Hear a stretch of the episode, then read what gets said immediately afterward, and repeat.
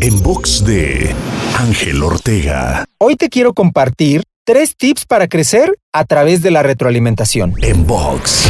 Recibir retroalimentación solo puede ser productivo y generar crecimiento en ti si estás abierto a ella, para lo cual te comparto tres tips muy importantes. Número 1. Sé humilde. Deja fuera el ego y la arrogancia. Número 2. No te tomes nada personal. Y número 3. Reconoce que siempre se puede aprender algo nuevo. Recuerda estos tips cuando alguien te aporte su opinión y su consejo. Te invito a seguirme en Twitter, Facebook, Instagram y TikTok. Me encuentras como arroba Ángel Te Inspira. En box de Ángel Ortega.